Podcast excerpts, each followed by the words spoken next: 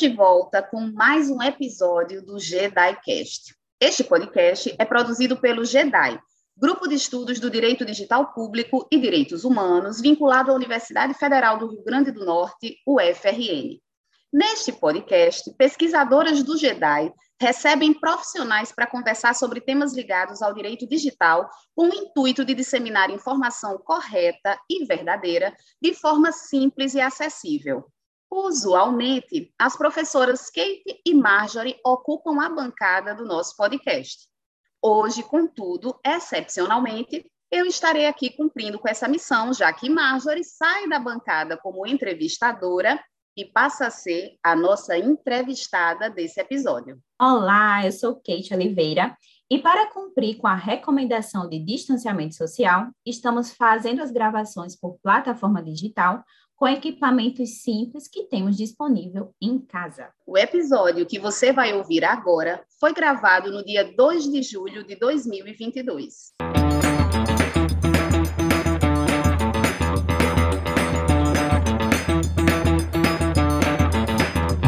No episódio de hoje, vamos conversar sobre ciência, robôs e o direito digital.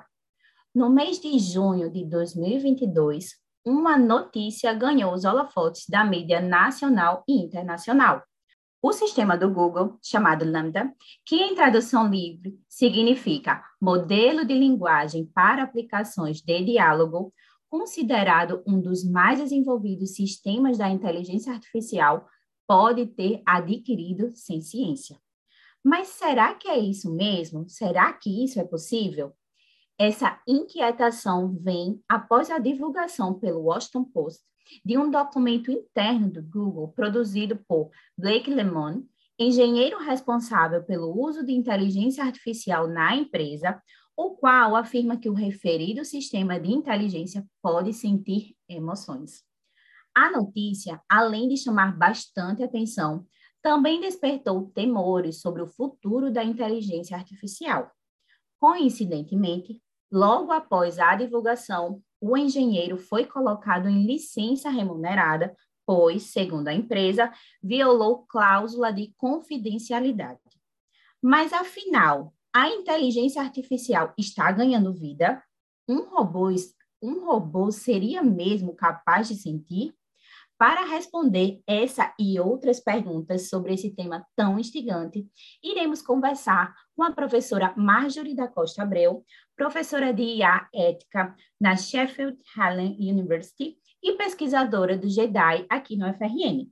Marjorie, para início de conversa, diga aí para quem nos escuta o que danado é inteligência artificial e como ela se diferencia de uma automação. E a e automação são sinônimos? O que é que elas possuem de comum e de diferente? Show de bola, né? Bem interessante eu ficar desse lado agora de sendo entrevistada dentro do JediCast. Então vamos lá. Inteligência artificial. Na computação, o que, é que a computação faz? A computação, ela automatiza processos. Então, quando eu tenho um computador, esquecendo inteligência artificial, certo? Um computador tradicional, ele vai sempre seguir uma sequência de ações, uma sequência de passos. Então, o exemplo clássico que a gente dá quando a gente está ensinando pessoas a, a, programar é que é a receita do bolo, né? Você tem um bolo e aí você tem que seguir as etapas da receita para poder conseguir fazer o bolo. Na computação é isso aí. Então, eu tenho um algoritmo para abrir um, um editor de texto. Então, para eu escrever em itálico, eu preciso seguir uma sequência de passos. Para eu escrever em, em negrito, eu, eu sigo uma outra sequência de passos. Então, isso daí não é inteligente, é simplesmente uma automatização de um processo que é repetitivo e que já é conhecido, certo? A grande maioria dos sistemas hoje que você usa, então, é, quando você vai num banco, sacar dinheiro, né, o editor de texto que, que a gente usa, a calculadora que você tem no seu computador, no seu celular, esses são programas, né, que são que estão lá no, nesses computadores e eles executam. Você quer fazer uma soma na calculadora, você vai ter que fazer uma sequência de passos, colocar lá o número, depois aplicar, a, a, clicar na telinha que você quer que adicione, e aí você coloca outro número, e aí a calculadora vai calcular aquela adição. Quando a gente pensa na ideia da inteligência artificial, na fundamentação do ponto de vista teórico, o que, que é isso?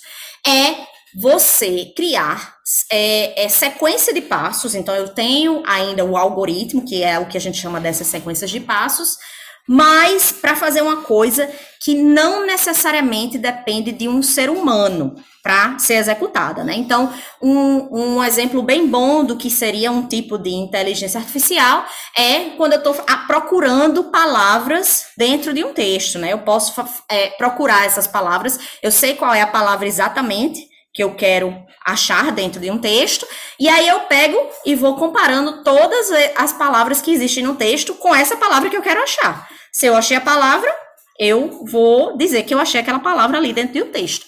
Então, isso, é quando você consegue fazer coisas que o ser humano faz, mas de uma maneira mais rápida e mais automatizada, a gente começa a entrar no que, que é a inteligência artificial. Na área de pesquisa, das, dos pesquisadores que, que estudam a inteligência artificial, não existe uma definição única do que seria inteligência artificial.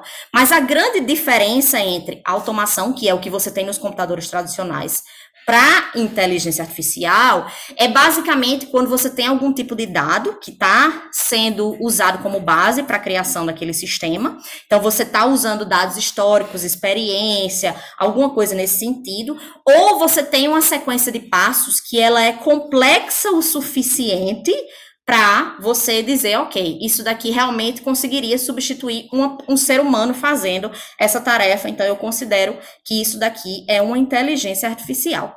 Então, eu espero que tenha ficado bem claro aí para a gente começar a nossa discussão. Maravilha, após essa ótima definição né, para os nossos ouvintes. Vamos então para a segunda pergunta. Gostaria que você comentasse, né, explicasse para o nosso ouvinte como funciona esse programa Lambda, que é considerado o cérebro artificial do Google. Vamos lá. São várias coisas que eu queria trazer quando a gente olha para essa pergunta aí de Kate, certo? A primeira resposta para essa pergunta, que é como funciona o Lambda, é que a gente não sabe. Então, o Google é uma empresa que tem direitos autorais sobre os produtos que eles criam.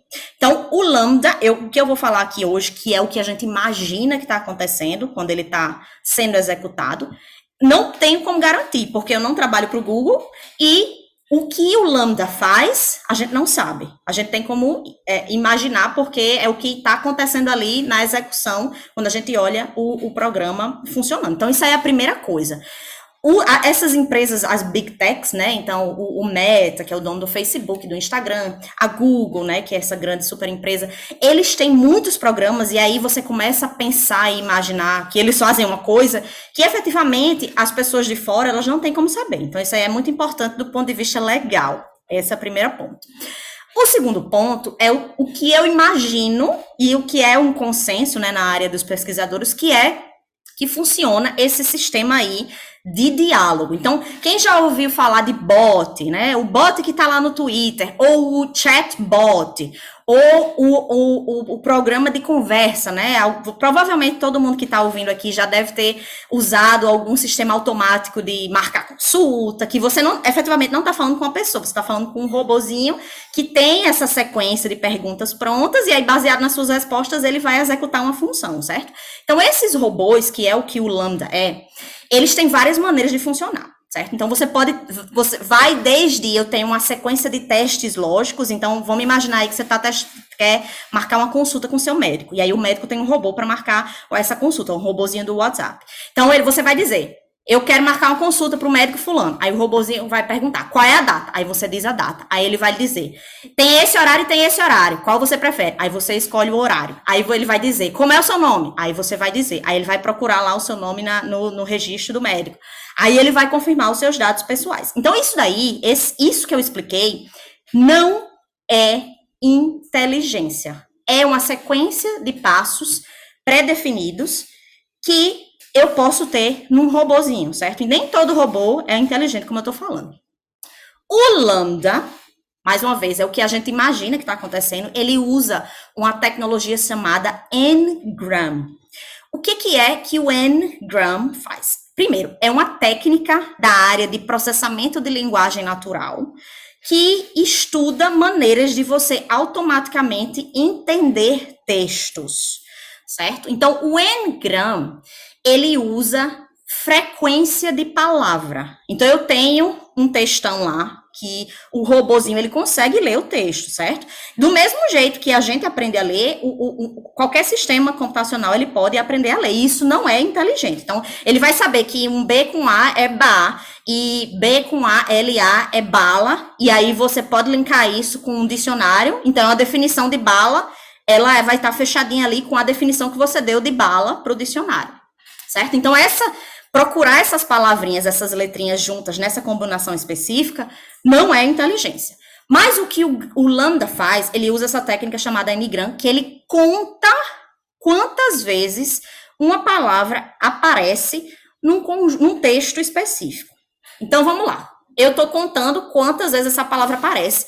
E aí o N do Gram, ele conta quais são as palavras que estão ao redor dessa primeira palavra. Então, se eu tenho a seguinte frase: Qual é o seu nome? Eu tenho a, a, palavra qual, eu tenho a palavra é, eu tenho a palavra seu, eu tenho a palavra nome.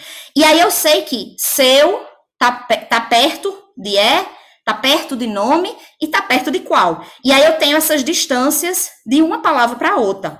Então é isso que o, o Ngram tá fazendo. Certo? Então, se eu tiver um texto o sistema que está usando essa técnica, ele vai ter um, uma quantidade limitada de referências de como essas palavras estão relacionadas, né? Eu sei quantas vezes o é aparece e eu sei que ele aparece associado com essas outras palavras. Agora vamos imaginar o Google. Eu espero que todo mundo tenha noção da dimensão do tamanho de, da quantidade de dados e de textos que o Google tem acesso, certo? Então, a gente, eu sou culpada também, dá muita coisa para o Google, porque eu tenho um e-mail do Google, imagino que muitos de vocês vão ter, e a gente usa produtos do Google. Então, tudo que a gente está colocando lá para o Google, ele está usando na base de dados dele para criar um sistema de diálogo. E aí, quanto mais textos você oferece para o Google, mais exemplos de como essas palavras estão se relacionando. Então, vamos lá. Eu sei que o Enneagram funciona contando a quantidade de palavras e a frequência que elas aparecem. Eu sei que ele está associando também quais as palavras aparecem mais frequentemente com, junto com outras palavras, certo?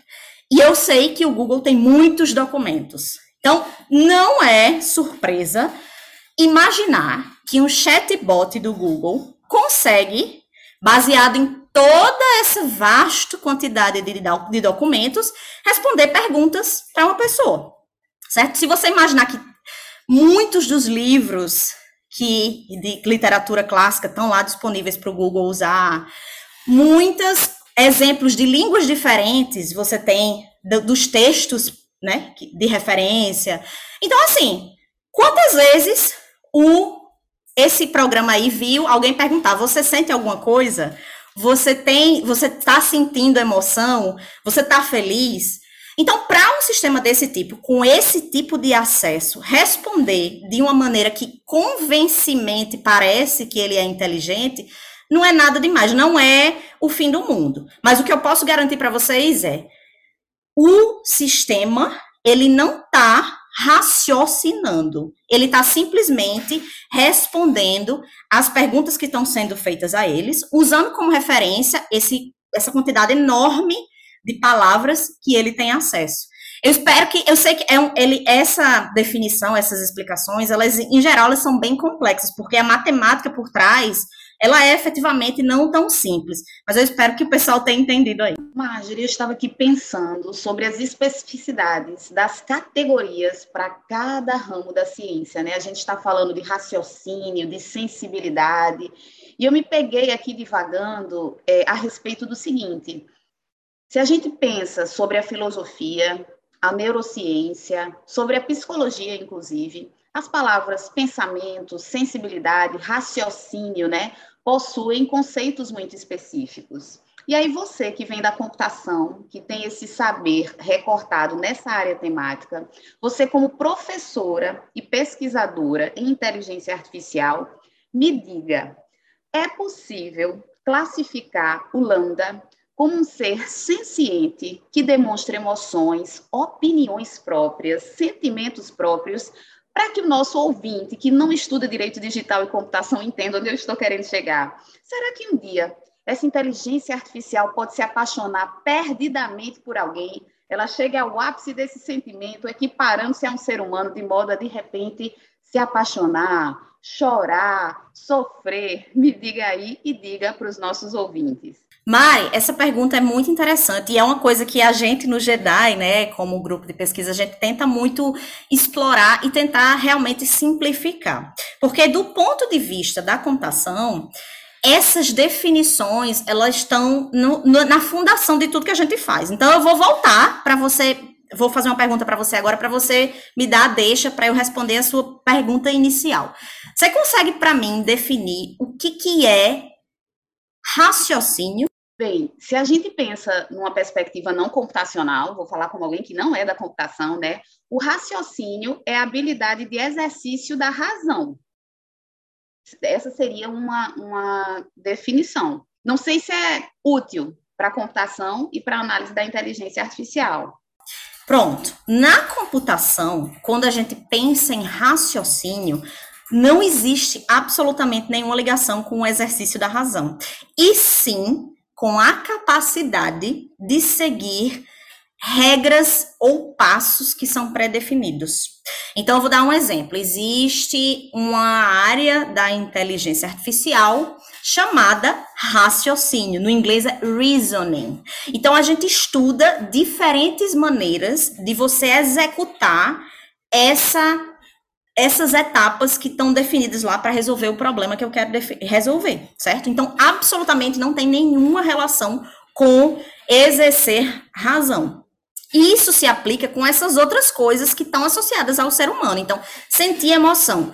No dia que a psicologia ou a neurociência ou a, a, a sei lá, psiquiatria me, de, me der uma definição objetiva e matemática do que, que é estar feliz, eu, como pesquisadora da inteligência artificial, consigo criar um robô que vai replicar o estar feliz. Mas efetivamente ele não vai estar feliz como a gente é feliz, como o ser humano se sente feliz quando ele está feliz, certo? Então, essa associação com o, do robô com o ser humano, ela é muito falha e ela nunca deve ser feita. Porque é o, o ser humano é muito complexo e existem muitos elementos, muitos fatores que influenciam em tudo que a gente faz, em tudo que a gente sente. Então, mesmo que todas essas áreas, essas disciplinas me deem uma definição do que, que é estar feliz ou do que, que é ter razão, na hora que eu criar esse robô que vai implementar essa série objetiva e matemática de passos que vão refletir esse tipo de coisa, o robô ainda assim não é não é racional, não tem a razão, não está exercendo a razão. E isso é muito importante que todo mundo entenda. Não vamos ser dominados pela Matrix. Aquilo ali é ficção, certo?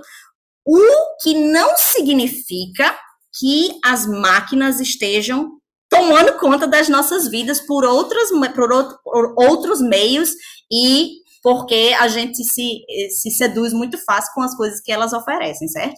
Mas assim, em, em relação a os robôs vão sentir, vão se apaixonar, não do jeito que a gente se apaixona. Bem, é, é, muito boa essa explicação didática, especialmente para quem não tem assim o hábito, talvez, de fazer tanta leitura sobre inteligência artificial. Talvez o que uma IA faça possa ser reduzida à expressão processamento, né? Ela vai processar os dados e vai oferecer respostas a partir disso. Fico com pena que a IA nunca vai viver um grande amor. E aí eu queria só comentar mais uma coisinha, né? A gente equipara muito eu não vou nem me colocar nisso porque eu não equiparo mais não, mas assim, no senso comum a gente vê uma equiparação entre robôs e humanos, uma tentativa de é, considerá-los idênticos. Talvez o ideal seja comparar. O comparar é bacana, até para ver de que forma se aproximam ou se diferenciam, né? Mas considerar idênticos realmente só lá na, na ficção científica. Muito obrigada por essa resposta, foi maravilhosa. Bom, e aí a gente vai seguindo aqui, né, para a nossa última pergunta, né? E eu adorei né, as definições de forma muito didáticas, que retratam um pouco a nossa busca enquanto grupo de pesquisa, de trazer a ciência para um lado que outras pessoas possam entender de uma forma mais simples possível. Eu acho que a gente vai conseguindo atingir esses objetivos. E fica né, a deixa já de Mariana a deixa da fala de Marjorie, mas só para a gente sedimentar realmente, será que um dia teremos, no futuro próximo, longínquo, é, uma inteligência artificial com vontade própria, será que a gente pode prever uma situação como essa, né, no, no sentido bem Matrix, que a gente sempre fica correlacionando, fazendo essa interligação com a ciência e a ficção, e quais seriam as benesses né, e os riscos relacionados a esse desenvolvimento da inteligência artificial, que é algo que a gente vem debatendo muito, até com relação a uma necessidade de uma regulação, que é tema para um outro episódio, mas de uma forma mais simples, você que atua na área, né, que, que é professora e pesquisa, temos relacionados a isso, principalmente na perspectiva da ética, como é que você enxerga isso? O robô com a vontade própria, e aí eu vou definir o que, que é vontade própria no meu entendimento da computação. Vontade própria é o seguinte: é ele tomar uma decisão sem que o humano interfira, certo? Para mim, isso, vontade própria no contexto da computação é isso. Um robô com vontade própria já existe certo? Então, o carro que se autodirige, ele tem vontade própria. Ele que vai decidir se ele vai virar à esquerda, se ele vai diminuir a velocidade, se ele vai acelerar, se ele não vai atropelar a velhinha que está ali atravessando a rua. Então, todas essas, essas características do carro que se dirige, eles já são características de um computador, de um robô que tem vontade própria certo? Então, assim, o robô com vontade própria a gente já tem. Infelizmente, as redes sociais, um outro exemplo aí para vocês terem ideia, também tem vontade própria, né? Não sei se vocês é, pararam para pensar qual é a lógica dos perfis que são oferecidos para a gente quando a gente está no Instagram, ou dos vídeos que são oferecidos para a gente quando a gente está olhando o YouTube.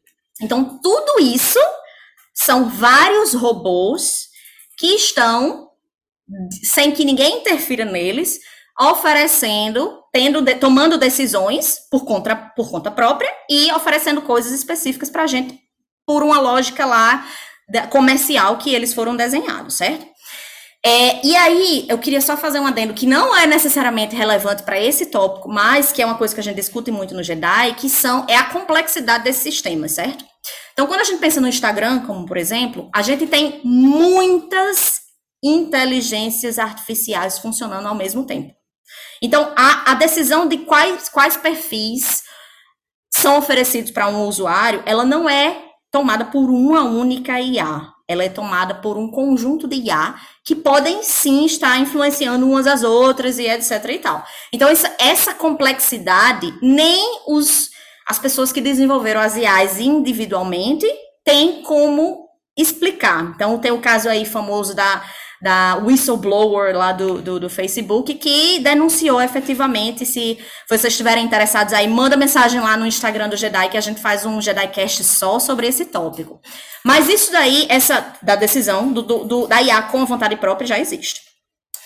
Temos vantagens e temos desvantagens, certo? Então, se a gente imaginar que eu sou um idoso. Vou falar sobre um projeto que a gente que eu estou escrevendo agora para solicitar financiamento, certo? Em colaboração com colegas da área de enfermagem. Eu tenho um idoso. Ele tem uma certa cognição ainda, ele ainda é relativamente independente. Mas ele tem dificuldade de mobilidade, ele esquece de tomar a medicação que ele precisa tomar. Se eu tiver um robô que vai ter a vontade própria de auxiliar, ajudar aquele idoso a lembrar de tomar a medicação, que se o idoso cair, ele mora sozinho, vai chamar a, a, a, a emergência para lá ir lá socorrer o, o, o, idoso. Se ele vai lembrar o idoso que ele tem que comer, se ele vai avisar para o idoso que tem uma panela no fogo para não ter um incêndio. Para mim, esse robô, desde que ele seja desenhado de maneira ética, protegendo os dados do idoso, garantindo que as informações estão sendo é, enviadas para as pessoas corretas, que não vai ter nenhuma brecha de, de segurança, etc, etc, etc. Para mim isso é bom, porque ele, eu estou garantindo um grau de independência para uma pessoa, para um indivíduo, que ele não teria se não existisse esse robô, certo? Mas, infelizmente, na sociedade que a gente vive, que é aí, mais uma vez, capitalista, é, não, não, interessa, não interessada nas, nas pessoas, nas minorias, etc e tal, essas IAs, elas tendem a ser usadas mais para o mal, para maximizar lucros, para garantir é, questões específicas para grupos específicos, e aí, baseado nisso, existe discriminação. Então, assim, pode ser usado, pode ser muito benéfico, mas infelizmente eu tendo a ver muitos dos malefícios que o uso indiscriminado desse tipo de inteligência artificial tem. E é por isso que eu me dedico tanto ao estudo da inteligência artificial ética, que é exatamente. Eu me pergunto muito quando a gente está desenvolvendo novas soluções e pensando em usar IA, se efetivamente eu preciso de uma IA, é uma primeira pergunta, mas se eu acho que é importante, que vai ser benéfico, como é que eu garanto que aquilo ali não vai, num futuro próximo ou, ou longe, longínquo, criar novos problemas, né? Então, essa é por aí que segue a minha linha de pesquisa. Marjorie, nós estamos caminhando agora para o finalzinho do nosso podcast. Foi muito interessante ouvir suas explicações, explicações vindas da computação. Esse tema da inteligência artificial, sem sombra de dúvidas, precisa ser analisado numa perspectiva interdisciplinar, não é? Nós falamos aqui bastante sobre benefícios, malefícios, ética. E eu fiquei pensando que talvez três perguntas básicas possam ser direcionadas a inserção de IA em determinados contextos sociais. Será que eu posso criar uma IA para esse tema? Será que eu preciso realmente criar uma inteligência artificial para isso? Eu devo, isso é ético, né? Pensar sobre a fronteira do que é inegociável, numa perspectiva civilizatória, talvez seja muito oportuno e necessário. E aí eu queria lhe convidar, você que coordena o GEDAI conosco e com a professora Lidiane maravilhosa, agora nossa convidada entrevistada aqui nesse podcast, para deixar a sua mensagem final sobre esse assunto tão relevante, importantíssimo, que envolve até soberania internacional, que é a criação de inteligência artificial. O que é que você tem a nos dizer a título de encerramento desse episódio? Gente, não, a primeira coisa que eu queria dizer é obrigado, né? Foi muito legal estar aqui como entrevistada, é, falando de um tema que é tão caro para mim, né? Uma, uma coisa que eu estudo há muitos anos aí e quero continuar estudando. Minha principal mensagem final é: a IA deve ser a última opção, certo? Então, vocês já devem ter me ouvido falar em outros episódios e até em outros canais, falando que, apesar de eu estudar IA e de eu achar que, que são soluções bem interessantes, que elas têm um lugar sim, em geral, quando eu olho para onde está sendo usado a IA hoje, eu me incomodo bastante, porque ela sempre está sendo usada de uma maneira bem é, rápida, tem que, eu tenho que ter a solução bem rápida, eu não tenho tanto cuidado em como desenhar essa solução, eu não penso nesses, nessas, nessas questões que Mariana levantou, e aí eu tenho que ter um negócio funcionando ali para o meu usuário usar. Então, a pressa na hora de desenhar a IA é a principal, principal garantia de falha de que esse sistema, ou de garantia de que esse sistema vai é, propagar discriminação, vai, vai fazer alguma coisa, vai acontecer alguma coisa que não dá certo. Então, assim, a IA, ela deve ser a última opção, porque ela, ela tem um poder muito grande de fazer muito mal, certo? Apesar dela poder fazer muito bem se ela for feita de, da maneira correta. Você achou interessante esse tópico? Achou interessante essa conversa? Você quer saber mais sobre o IA? Vem conversar com o Jedi. Vou aqui fazer uma propaganda. É, a gente está gravando, se você está escutando pertinho do lançamento desse episódio, a gente vai ter um evento organizado pelo Jedi esse ano, que vai ser em agosto, chamado Erdit. Então, a gente vai falar sobre inteligência artificial, direito digital, segurança da informação. Então, quer saber mais?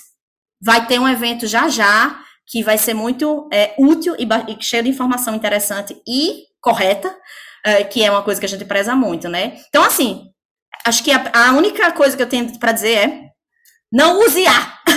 se você puder não usar IA, não use IA. E aí, se você quiser saber mais, vem conversar com a gente. Obrigada, meninas.